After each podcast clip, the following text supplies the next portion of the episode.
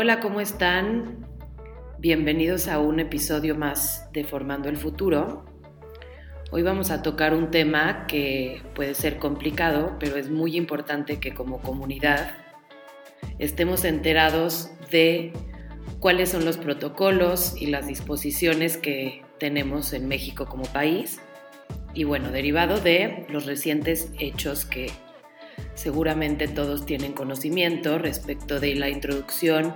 de armas, ya sea armas de fuego o armas blancas, a los colegios y después los comunicados que ha emitido la SEP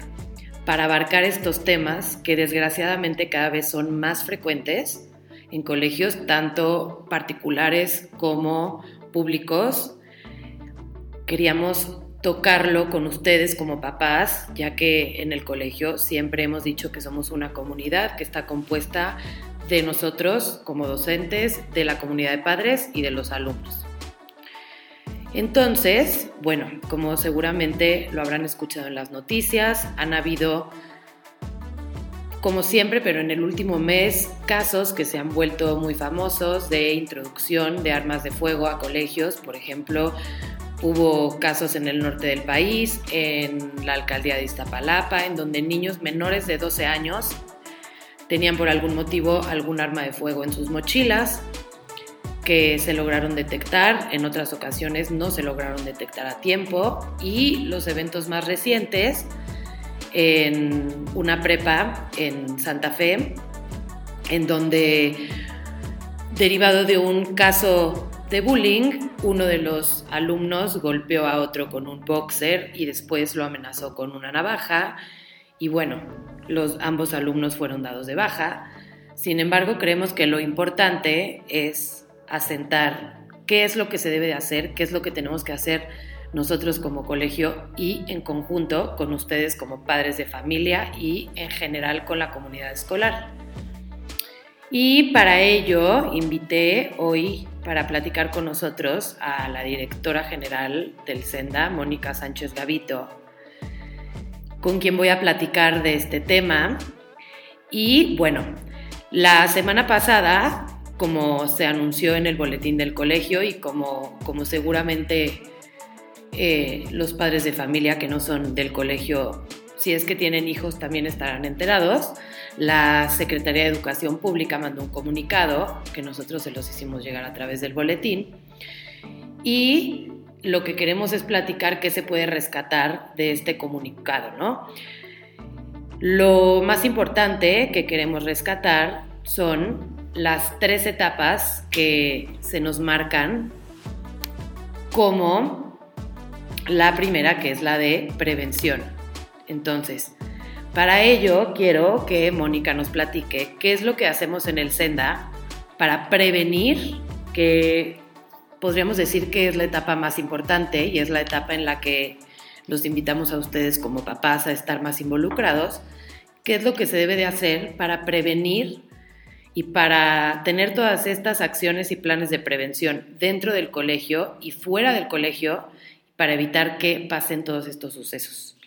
Sí, claro que sí, Ana. ¿Cómo estás? Muchas gracias. Eh, con mucho gusto eh, tocamos este tema porque eh, es tan importante tener un colegio seguro y tener como una comunidad que se construya a base de la confianza. Entonces, bueno, como comentabas tú, lo más importante es contar con que los padres de familia inicien con la revisión de las mochilas de sus hijos, pues todos los días, ¿no? Aquí es donde vamos a tener el mayor éxito porque eh, para los colegios es un poco complicado hacer el protocolo de mochila segura. Entonces, em, a reserva de que vas a explicar un poquito más adelante lo que significa el protocolo de mochila segura, lo que queremos eh, decir en este momento es que eh, la prevención inicia en casa con los padres, con la revisión de la mochila todos los días. ¿Qué hacemos en Senda? Bueno, como es una comunidad pequeña, no es un colegio muy grande, nosotros conocemos, tenemos la oportunidad de tener pláticas con todas las familias que están en el colegio. Conocemos a través de los vocales y de la mesa directiva a todas las familias y tenemos comunicación constante a través del boletín y a través de los chats. Esto nos permite ver que no haya eh, temas de violencia en casa o cuidar un poquito más allá de nuestras fronteras eh, el tipo de familia que nosotros tenemos en el colegio. También contamos con un número importante de entrevistas con los padres de familia. Siempre que recibimos a una familia nueva, hacemos una entrevista para conocer eh, cuáles son las dinámicas familiares, para eh, conocer cuáles son eh, pues, los protocolos de disciplina en casa y poder darnos cuenta de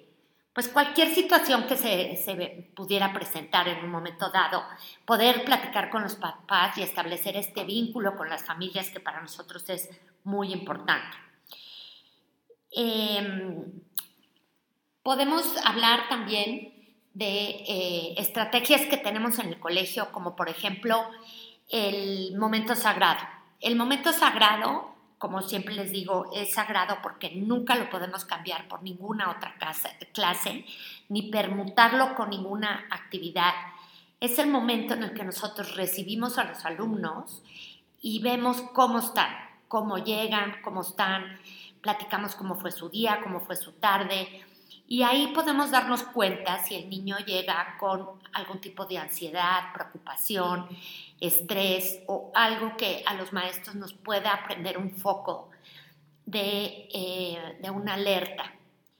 Em,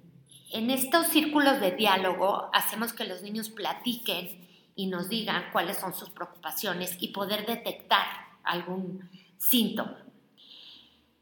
Eh, en, secundaria lo que tenemos son las tutorías. Las tutorías son a nivel personal y a nivel grupal. Las directoras hablan con los alumnos constantemente, los maestros nos pueden referir a algún alumno que vean que está estresado, cualquier cosa, y nosotros tenemos estas tutorías de manera constante. Otra estrategia que tenemos que para nosotros es importantísima es la observación en los recreos y en los tiempos libres. Porque aquí nos, nos damos cuenta de cuáles son las herramientas sociales que tienen los niños. Y estas observaciones nos permiten acercarnos a los niños y dar nuevas estrategias o generar nuevas posibilidades para que los niños aprendan a relacionarse también en los tiempos libres. Y aquí te quiero platicar, por ejemplo, un ejemplo que fue para mí muy gráfico, que una vez un niño en preprimaria, un alumno, llegó con la maestra y le dijo, es que nadie quiere jugar conmigo en el recreo. Y la maestra pudo eh, observar a este niño durante el recreo y lo que le, le reflejó al niño fue, mira, yo lo que vi es que cuando te acercaste a jugar con los niños, en vez de preguntarles o hacer algún comentario acerca del juego de que si querían jugar, le jalaste el suéter a uno o le pisaste a una niña sin querer a lo mejor, pero esto hace que los niños no quieran jugar contigo. Entonces lo que vamos a hacer es yo te voy a llevar a que juegues con ellos de una manera diferente para que evitemos este tipo de violencia y el niño entienda por qué a veces em, no tienen éxito en los recreos. Este tipo de observaciones hace que los niños generen nuevas estrategias sociales para poder interactuar con los otros niños. Acuérdense que estas herramientas sociales se tienen que entrenar. Los niños no vienen dados así. Tienen que jugar con otros niños, tienen que probar qué es lo que funciona los niños en casa tienen todo resuelto, están rodeados a lo mejor con sus papás o con hermanitos o lo que sea, que ya están dadas las relaciones, pero cuando es aquí entre pares, tienen que aprender a generar relaciones sociales y es aquí donde ensayan. Qué bueno que es aquí donde pueden ensayar y tener errores, porque eh, con las observaciones de las maestras pueden eh, generar acciones positivas y asertivas. Y bueno, Un puesto muy importante que se generó este año fue justamente invitar a Ana a trabajar con nosotros en el colegio, que es un puesto que está destinado para lograr la inclusión y el acompañamiento para erradicar la violencia y el bullying en el colegio. De manera que este puesto está diseñado para que Ana pueda tener contacto con padres de familia, con los maestros y desde luego y principalmente con los alumnos. Hemos hecho talleres con los alumnos para fomentar la cultura de la denuncia, por ejemplo, ¿no? que para nosotros como maestros a veces no nos podemos dar cuenta si no nos denuncian que hay algo eh, dentro de los salones que no esté funcionando bien. Tenemos que tener esta cultura de confianza y de denuncia para conocer cuáles son las situaciones que suceden en todos los grupos. Y desde luego, bueno, pues pláticas con especialistas que coordinen eh, estos talleres con adolescentes o preadolescentes y que puedan los niños eh, generar estos puntos de conciencia para decirle no a la violencia, para elegir la no violencia, em, para hablar de las adicciones y de los riesgos, para hablar de la importancia de la toma de decisiones en los adolescentes y generar siempre estos puntos de conciencia entre los adolescentes que apenas están acabando de formar su cerebro para tomar buenas decisiones. Entonces, bueno, este puesto nos ha ayudado mucho a entender un poquito más las leyes, los protocolos, los derechos de los niños, niñas y adolescentes y aplicarlo en el colegio de manera muy práctica. Entonces ahora me gustaría, Ana, que nos platicaras eh, qué hacemos en la segunda etapa que nos propone la SEP, que es la detección. Y justamente me gustaría cerrar la primera, que es la prevención, que lo que sucede es que la SEP nos manda muchísimos protocolos circulares, comunicados, etcétera, y es muy complicado digerirlos a veces, o con tantas cosas que hay que hacer dentro de una institución educativa, conocerlos y realmente pasarlos a los papás, a los alumnos y a los maestros, y eso es lo que nosotros hacemos aquí. A través de, de mi puesto, es el absorber todos estos protocolos y esta parte legal y esta parte en la que se nos marca lo que debemos de hacer y cómo lo debemos de hacer. Em, y de esta forma transmitirlo a los profesores de una forma más práctica, más digerida y lo mismo a los papás y a los alumnos. Y entonces que sea eficiente y no nada más llenarnos de papeles que ni siquiera se cumplen sobre todo cuidando siempre los derechos de los niños, niñas y adolescentes, que eso es lo que... Claro, eso es lo, más importante, siempre viendo por el interés superior del menor y de los adolescentes, pero cada problemática social va generando nuevos acuerdos y nuevos protocolos que se tienen que conocer, que de, lo, de la experiencia que yo he tenido, pues muy pocas instituciones educativas los conocen porque no existe una persona como tal que se dedique a, generar esta comunicación y a conocerlos. Entonces, eso creo que es algo muy importante del, del, colegio, que pues estamos todos en el mismo canal y que conocemos los protocolos de actuación que van saliendo cada año respecto a las diferentes problemáticas, como en este caso lo es el tema de la introducción de armas y el bullying. Eh, Pasando al siguiente tema, que por supuesto es el de la detección, creo que el tema importante es el de la mochila segura, que es el que me gustaría tocar. En el Senda, ¿qué partes tenemos de detección ya muy experimentadas? Eh, las cámaras, ¿no? Hay cámaras, eh, cada vez tenemos más cámaras, creo que ya no existe un solo punto ciego y eso es muy importante para detectar y también para la seguridad de alumnos, de profesores y de padres de familia, ¿no? que, que, que exista esta protección de los espacios y que todos los espacios sean seguros. Eh, el tema de la mochila segura es lo que es un poco más complicado, porque desgraciadamente no es un tema que esté bien regulado, lo cual implica que, que muchos, o si no muchos, porque en realidad no son muchos, pero sí algunos de los padres de familia no estén de acuerdo y eso hace muy complicado para los colegios tener este protocolo de forma 100% general, porque siempre existe uno, dos o tres padres de familia que se niegan a que se practique la mochila segura, ¿no? Que es un, es una, un arma que nos da la SEP para poder detectar justamente cuando existe algún peligro, algún riesgo, alguna amenaza de introducción de algún objeto peligroso o prohibido, no necesariamente tiene que ser peligroso, sin embargo, hay papás que se niegan. Entonces, aquí, ¿cuál sería la petición? Bueno, si, si hay algún papá que se va a negar a que se practique en el colegio, pues que lo hagan en casa y que cuando se tenga que practicar este, la mochila segura, que, que es algo que los padres firman en el reglamento, pues los papás que no estén de acuerdo vengan por sus hijos al colegio y hagan ellos la revisión en lugar de hacerla en el colegio.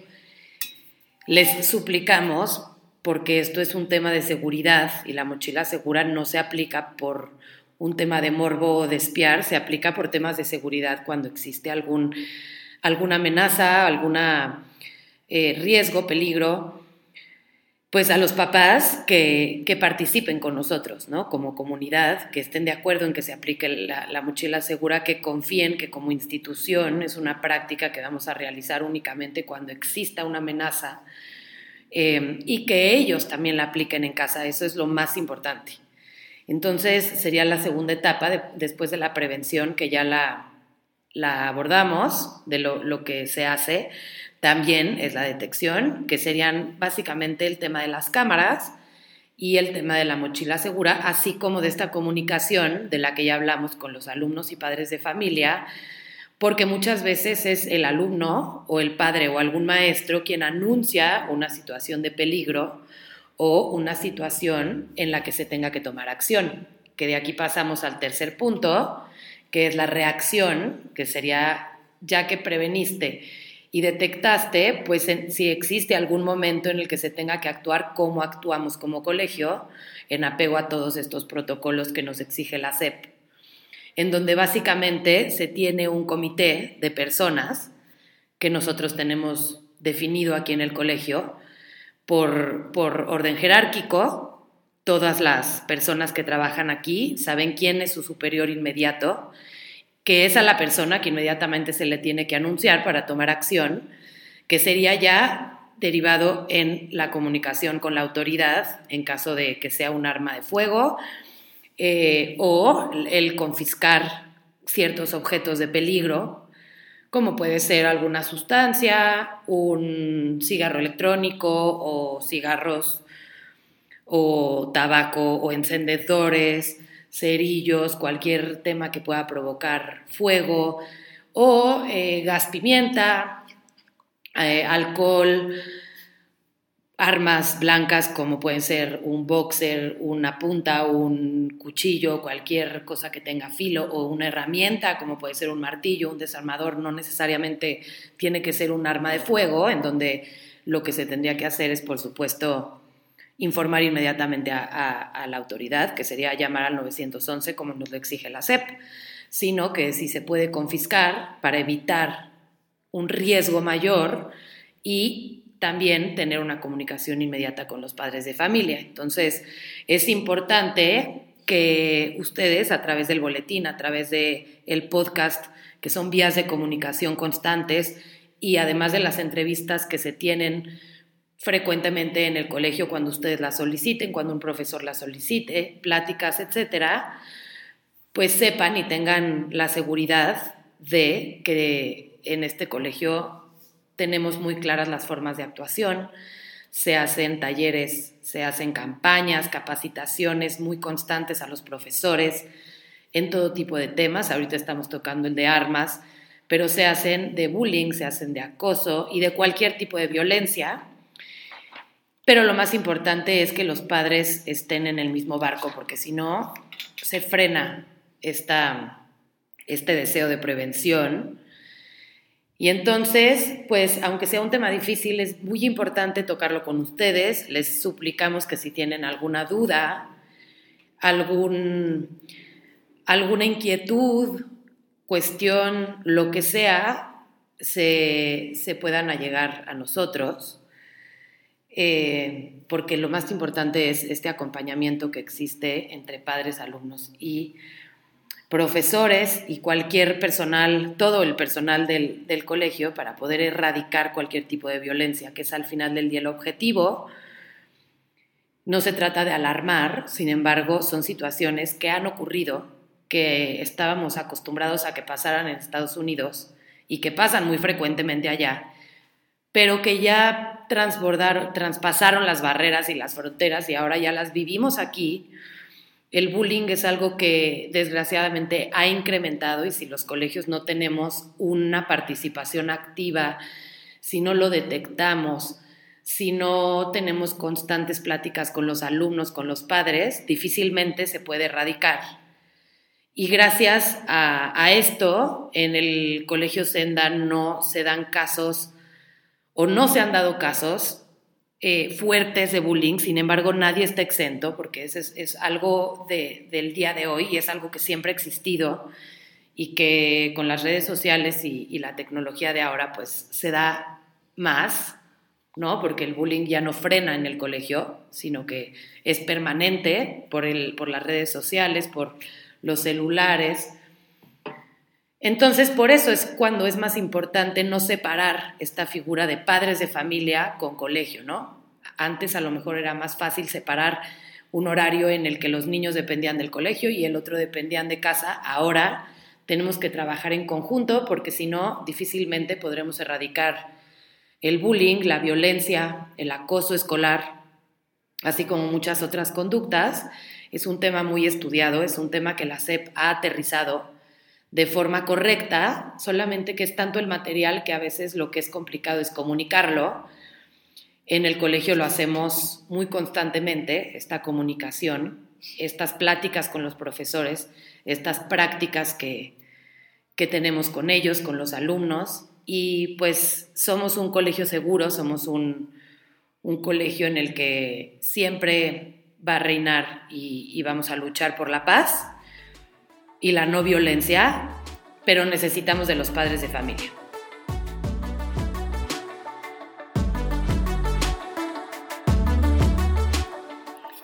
Sí, exacto. El, concepto de comunidad, ¿no? que es eh, el concepto que, en el que nos gusta construir este colegio, es que precisamente padres, maestros y alumnos queremos formar y construir este lugar de paz, eh, yo nomás quisiera terminar eh, esta intervención em,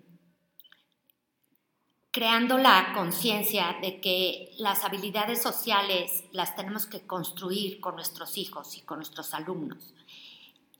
Los niños a veces requieren de este acompañamiento cercano en donde podamos decirles a los alumnos y a ustedes a sus hijos, cómo es que podemos hacer relaciones sociales valiosas, ¿no? Eh, por ejemplo, invitar a casas a los amigos, estar cerca de ellos, qué juegan, eh, cómo se relacionan eh, y darles tips, ¿no? A los hijos de, pues no sé, cuando invites amigos, ofréceles primero a ellos estos temas de cortesía y de pues eh, que se ha perdido un poco, ¿no? El, tema de hacer sentir bien al invitado y eh, este, este cuidado, ¿no? Que, yo siempre es lo que les digo a los maestros, este cuidado de hablarnos bien, em, de cuidar el celular, ¿no? De, de no tomarnos fotos que nos puedan incomodar. O sea, todo este tema es de mucho acompañamiento. Los adultos tenemos que estar muy conscientes que los niños están recibiendo mucha información de fuera, como de este sí se pueden hacer muchas cosas, ¿no? De sí se vale. Y, y, estamos pasando por alto el cuidado del otro, que es lo que a mí me gusta hacer aquí. Em, tenemos muchas técnicas que nos han ayudado, por ejemplo, las mesas de paz, que es cuando podemos hablar con los niños y se puedan hablar de los conflictos y poner eh, pues las dos situaciones en, que están en discordia y que puedan hablar y generar el diálogo, pues esto se tiene que ir construyendo poco a poco, no es algo que el niño sepa. Entonces, eh, pues los invito a que en casa hagan estos ejercicios, ¿no? Cuando tienen más niños en casa, cuando invitan, cuando son entre hermanos, cuando eh, hay alguna situación en casa, que siempre se genere el diálogo y un diálogo de paz, ¿no? Para, para el bien de todos. Y eso va a hacer que los niños aprendan y traigan ya desde casa esta, esta consigna, ¿no? De, se trata de hablar para que todos estemos bien. Entonces, bueno, pues este es eh, un tema que se construye todos los días. Justamente, y bueno, gracias por escucharnos. Cualquiera que tenga alguna situación sabe que se puede acercar al colegio con cualquiera de las directoras, con, conmigo, con los profesores. Esperemos que, escuchen este episodio, que lo compartan y que se quede, además de todas las, ideas y, y, de toda esta plática, que no perdamos de vista que, que los niños y los adolescentes, la única forma en la que pueden cumplir o, o aprovechar o simple y sencillamente vivir sus derechos son a través de los adultos. Entonces somos nosotros como comunidad, padres y en conjunto con la comunidad educativa, quienes podemos hacer eficientes estos derechos que ellos tienen. Si nosotros ellos no pueden, no pueden vivirlos. Entonces, como, como siempre, estamos abiertos a, a sus comentarios, a sus inquietudes a través de, nuestros teléfonos en persona, en nuestras redes sociales, como ustedes quieran y que sepan que, es un, que somos un colegio que, que nos preocupamos, que somos un colegio abierto a, a siempre recibir a los padres de familia, a los alumnos y los esperamos en 15 días para un siguiente episodio de Formando el Futuro. Gracias.